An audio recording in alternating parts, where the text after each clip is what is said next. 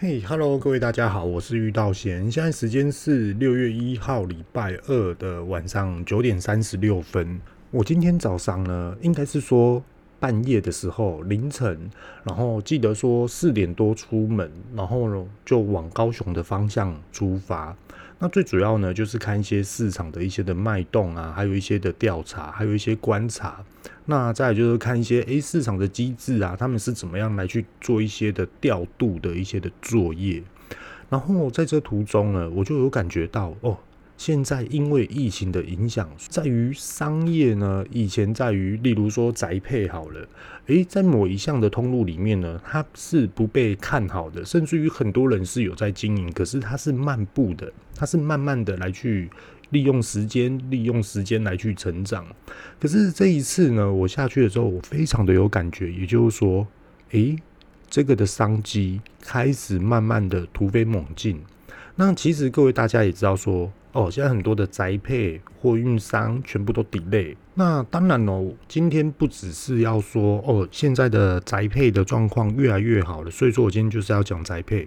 其实并不是这样的状况哦，是有很多的嗯顾客需求，还有我们经营业者必须要去做一些好像需要做调整的一些转换。那今天呢，就想要来去跟大家分享这一类的。相关的一些的议题啊，那大家可以来去思考一下，是不是这样子？我今天大约八点多的时候回到台南，那回到台南的时候呢，啊，就先回到公司，然后一般的作业。那到最后呢，公司的作业程序一结束了，那我就要赶着下一个地方来去做开会。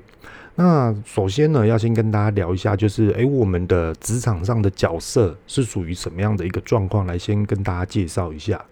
我自己呢，遇到贤自己本身是制造商，也是属于是供应商的一个部分。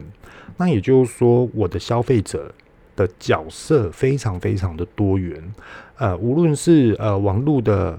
顾客要来跟我订货，又或者是说呢，哦，这个东西我可以给盘商来去做一个销售，又或者是说呢，诶，我可以自己去开网络商城，然后来去做一个组合，然后配合现在的疫情，看要怎么样的来去做推动。所以说我可以去预设很多的消费者角色出来，这是毋庸置疑的。那今天去开会的这个对象呢，哈，回到台南了之后去开会，这对对象他是中盘商。那他这中盘商呢，他的主要的目标也就是说，诶，我今天我需要这一样商品，我需要你制造供应给我，哦，他需他希望遇到型制造生产供应给他，那当然这是没有问题的。那再来呢，也就是说，今天聊得非常的深入，是因为现在目前的市场环境跟消费者所需要的东西，是不是跟疫情之前，也就是说，疫情还没有来的时候是相同的呢。他想要询问我这个意见，因为我就是常忙，就是蛮常出去开会的，所以说大约大致上哦，知道说现在的脉动跟现在的真实面到底是什么。那今天呢，就聊得非常的深入，都是聊一些具有参考价值的一些的话题。那首先哦，要先来聊一下盘商、中盘商。他的需求跟角色定位啊，他们的细部内容吼，基本上在做什么？最主要呢，他们要取得就是，哎、现在这个的市场环境面，又或者说是整个价值面，需要什么样的商品来导入？这第一个原则。那第二个原则呢，他们必须要做的，也就是说，我拿到的商品，它的价钱是不是比较低的？哦，如果说比较低的话，那我转售出去，我的中间差值，又或者是说我的销售价，会不会给消费者来的更有一些的吸引力跟一些的魅力，来去做一些的购买的动作？所以说呢，中盘商他们一直在不断的 repeat 这些的重点。好，那我们就来去看哦，所谓的竞争对手。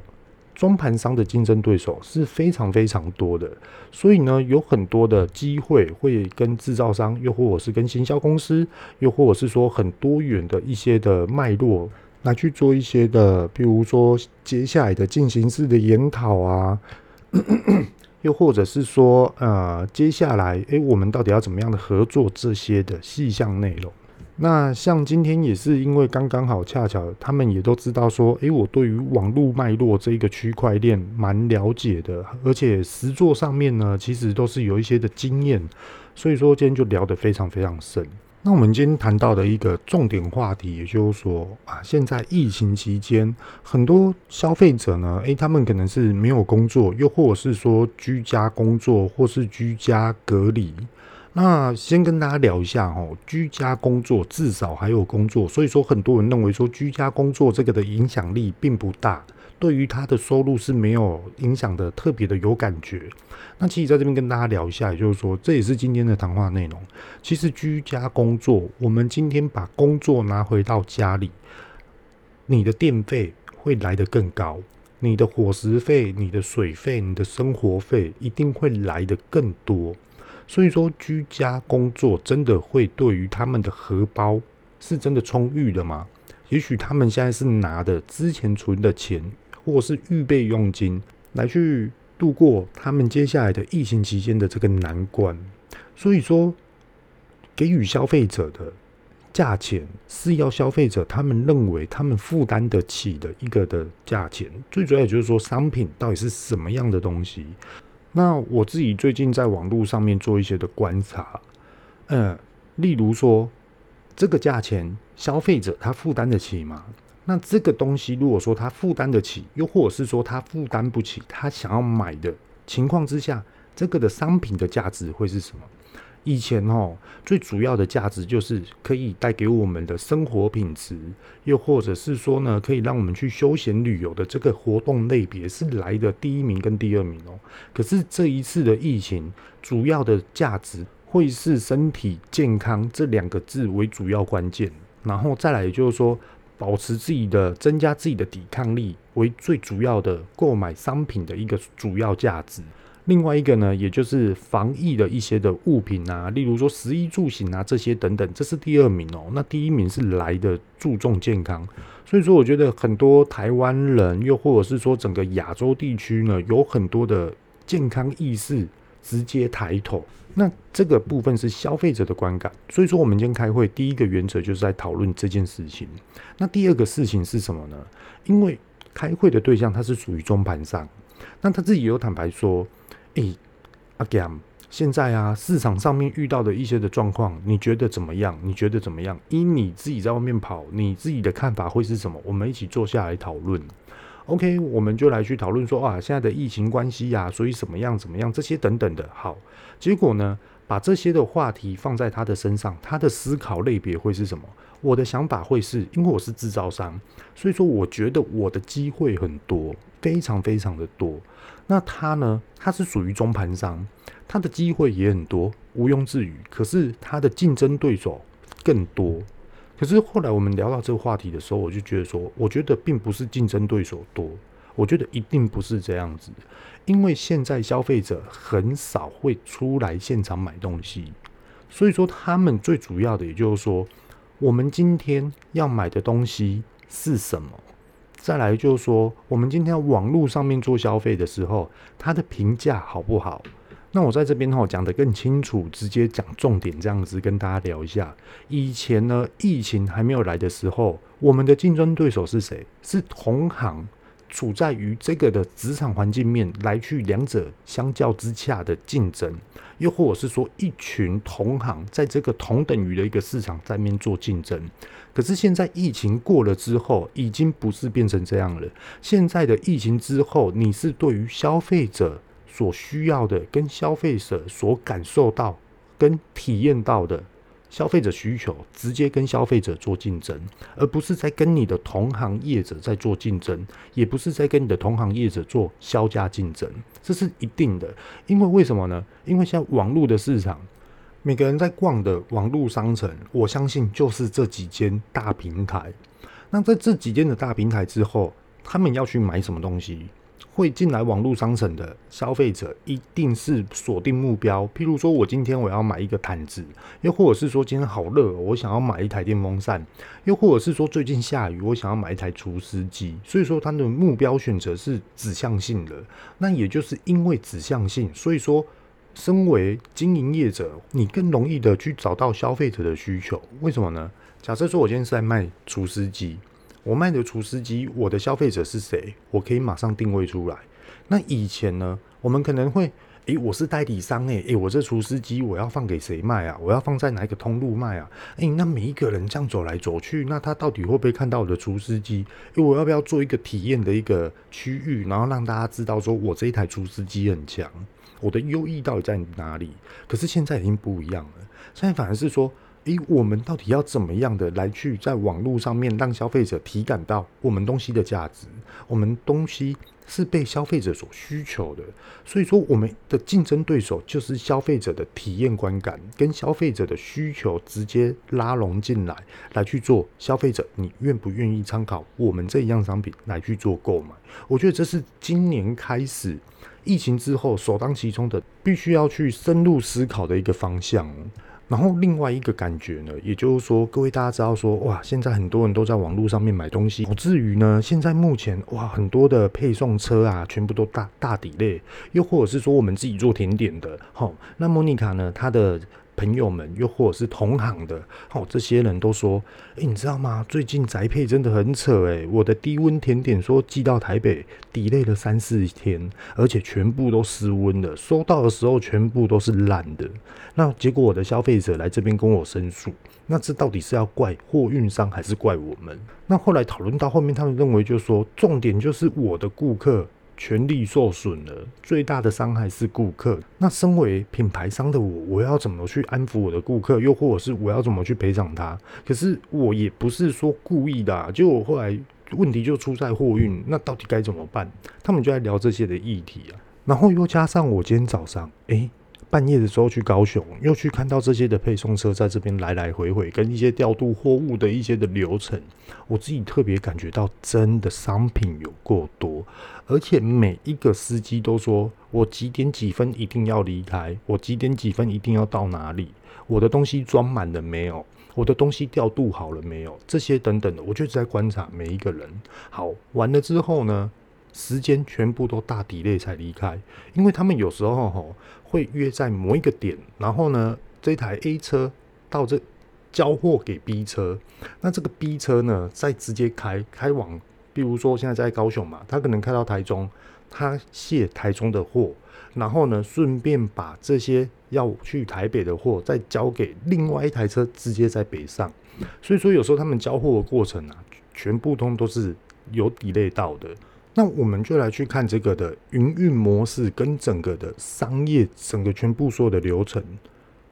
其实最主要的受害者是不是消费者？因为他购买东西，他也不想要等这么久啊。什么时候宅配会拖延到这么久啊？这也太夸张了吧！这次的疫情真的改变我们太多东西了，连宅配都 delay 到三四天，这真的太夸张了，我不能接受，我不能接受。很多的消费者都在抱怨这件事情。如果说你可以去看看很多的网络平台，是不是都遇到这种样的事情？好，那我们就来去思考消费者行为。疫情还没有来的时候，消费者很多消费者都认为说：“诶，我因为捡便宜，所以说我在网络商城来去逛一下、乱一下，也许这个东西我可以捡到更便宜，所以说我不会去现场买。”那另外一种的消费者是，哦，在网络上买，我、哦、要等到什么时候才会来啊？我们啊，没关系，好，我们就去百货公司，还是去哪里门市买一买就回来了，速度又快，对不对？何必这样子等待呢？这样感觉很很啰嗦，又感觉很冲击，又感觉很勒勒索自己的购物欲望。那现在目前消费者疫情当下的现在，消费者他们认为。他们只能在网络上面购买东西，所以他们需要这样的商品，比以往都来得更强烈，欲望的心态更强。也就是说，我今天我要买鱼货、牛肉、生菜，又或者是说我要买防疫小物，我要买除湿机，我要买冷气机，我要买书桌。我希望我今天订购，我后天就可以收到货。如果我后天没有收到货，我可能就会开始去追我的货到底什么时候会到。以前哦，如果说货物抵赖像过年过节的时候，消费者都可以认同说哦，没关系，我知道现在过年过节这都 OK。可是现在呢，现在的反应是比以往都还要来得强烈哦。所以说，各位有没有感觉到，现在的你在网络上面购买东西，就是感觉东西很久才会来，有时候久到你会怀疑到这东西到底运到哪里去了，那你又会开始慢慢的急迫，哎、这间怎么那么久啊？这也太久了吧？这些等等的，那你会不会感觉到你拥有这样的东西的欲望来得更强烈？那我们再把消费者的这种定义拉回来，经营业者的心态，你有感受到消费者的需求跟欲望？那我们到底又该怎么做？这是我们今天在讨论的，我觉得是一个细节中的一个重要点。那再来呢？呃，如果 Podcast 的听众们，你是店家，你是老板，你是电商经营业者，我们来去思考一个事情哦。你有没有感觉到这一次很多的消费者，他们在网络订单订购商品的时候，他们都会特别的打电话来给你。以往呢，就直接线上，就直接联系了，然后就直接购买了。可是现在呢，是可能在网络上面问一大堆问题，问得更多，问得更细。甚至于很多的时间是你一直接到电话，客户有很多的问题，很多的不解，想要跟你求证一下。我想要买你的商品，可是你所说的这商品是属实的吗？它的大小大概多少？它的保存期限多少？它的用途到底是怎么用？可能都会用到这种的。很多很多，必须要很认真、很有耐心，发挥更多的时间来去介绍商品，重复介绍商品给顾客。所以说，各位大家有没有感觉到消费者的信任度跟消费者的沟通的环节有没有越来越像那种网络交友的 APP？我今天呢，可以选商品，选完的商品呢，嗯，我觉得你不错，OK，我跟你聊一下，你的商品怎么卖，你的商品规格怎么样，你的商品的需求是什么，这些等等，你的商品可以带给我什么好处？OK，哦，我喜欢你的，那那我们在一起吧。哎，我喜欢你的，那我就直接付款，请你赶快寄给我。有点像是交友 APP，真的太多。我觉得今年的状况这几天呐、啊，就。疫情一开始到现在，目前我所观察的，那再来呢？另外一件事情，我觉得这个也就更特别了，也就是行销做法。以前呢，我们店家在做行销的时候，照道理来说，我们都会跟着一些的现在的时事的逻辑性来去布局、规划行销的内容，又或者是说，行销要运用什么样的方式跟平台来去做一个推陈。所以呢，疫情还没有发生之前，是不是很多的店家，我今天我想要怎么样的行销方式，这边我都可以来去做主。而且呢，我想要做出更有特色的，我想要做出更有文创性的，我想要做出一些酷手的感觉，这些等等之类，这都是行销。可是这一次的疫情现在还是进行中哦。各位大家有没有发觉到，现在的行销方式跟以往完全通通都不一样了？现在全部的行销，你不可以再以自我的想法、自我的推陈跟自我的一些的，比如说地位、偏见、意识。还有一些的做法内容，全部通通都是按部就班，已经没有办法。为什么呢？因为现在目前的行销作为，就是要直接针对消费者。你现在需要什么，我直接供应你所需求的，我直接给你更多。你现在就是看得到证据，你现在就是感受得到证据。所以说这件东西不是假的，是真的。所以你要不要？现在很注重这一个。所以呢，从行销行销的观点来去看。接下来的细部内容全部通通重点，譬如说，我今天我的行销做法就是直对直接针对消费者，而不是直接针对大众平台，又或者是说大众的一个媒体观，又或者是说我在百货公司做行销，又或者是说我今天在市集做行销，现在已经不是这样的定义了。现在的定义是，我今天我这个商品背后的故事是什么？消费者认同吗？消费者知道吗？这是很重要的哦。我，可是我所说的故事是什么？不是说我在讲故事，我编故事给你听哦，不是，是我们的流程是什么？我们的专业是什么？我们的认证是什么？我们的优势是什么？我们区别于市场不一样的东西又是什么？消费者越来越注重这一个细节，很多，真的非常多。而这种的消费者呢，其实很恐怖哦。跟大家聊一下，嗯。如果你今天是开电商，又或者是说你是经营业者，好，如果你的消费者今天会去问你，我刚刚所说的，嗯，你的商品优势是什么？你的什么东西是什么？他可能就是这个大楼里面的团购主，他直接会跟你购买很多。那他直接购买之后呢，他就是召集他这一栋大楼，比如说有一些社区，它有分 A、B、C、D 栋。那他可能呢就约 A 栋的全部，哎、我现在团购这个东西，有没有人要？有的话，我直接去跟厂商谈谈价钱，有没有人要？要的话，现在捡便宜哦，有没有人要？所以说，如果说你是店家，你是业者，你要特别注意一下，哎、你的消费者会去这样子问的话，他不是啰嗦，他是来得更专业。那通常这种的专业呢？可能他是在公司的采购，他只是在居家工作。那在居家工作的时候呢，可能有空档的时间，他可能就帮社区来去做一些团购的一些的作业。所以说，很多的店者、店家业者哦，一定要特别注意一下这个流程。像是一些的服务内容，我觉得也是涵盖在这个里面。所以现在的行销做法，并不是在网络上面所手指头动一动。快门按一按，这样就好了。现在有很多的行销做法，必须是符合消费者所直接供需的一些的要求来去直接实做，用最快的时间提供给消费者实做，然后再给消费者体验，甚至于把商品卖出去。你说体验直接把商品卖出去，这都是对的。我就举一个例子，我就拿我自己来去做比喻好了。各位大家都知道，说我我开甜点店，OK，现在开甜点店。我敢开放宅配吗？其实我自己不敢。那你说，如果说我今天做手工饼干，好，OK，我寄送宅配，其实我也会怕，因为现在的栽配的状况，它是用摔的，还是说它没办法保持一定的温度？那有时候下雨，有时候出大太阳，这个温差跟湿度是来得非常非常高的。所以说，我现在的决定是真的要供宅配吗？我觉得这样对我来说风险太大了。所以呢，诶、我依照现在消费者的需求跟以往已经不一样喽。那我现在该怎么做？我现在应该不是在打行销广告，我现在反而是要告诉消费者，我现在我准备要做什么样的商品，有没有人要？如果有人要，我直接送到你家。那我们送到你家的时候呢，我们也不要闲聊，商品拿去了，我们就直接走人，我们也不动现金，你也不要拿现金出来，因为我们知道。疫情期间，现在最脏的就是钱，钱上面有很多的细菌，所以我们一律呢就直接用汇款的方式，手机汇款的方式，只要是汇款，这些都 OK。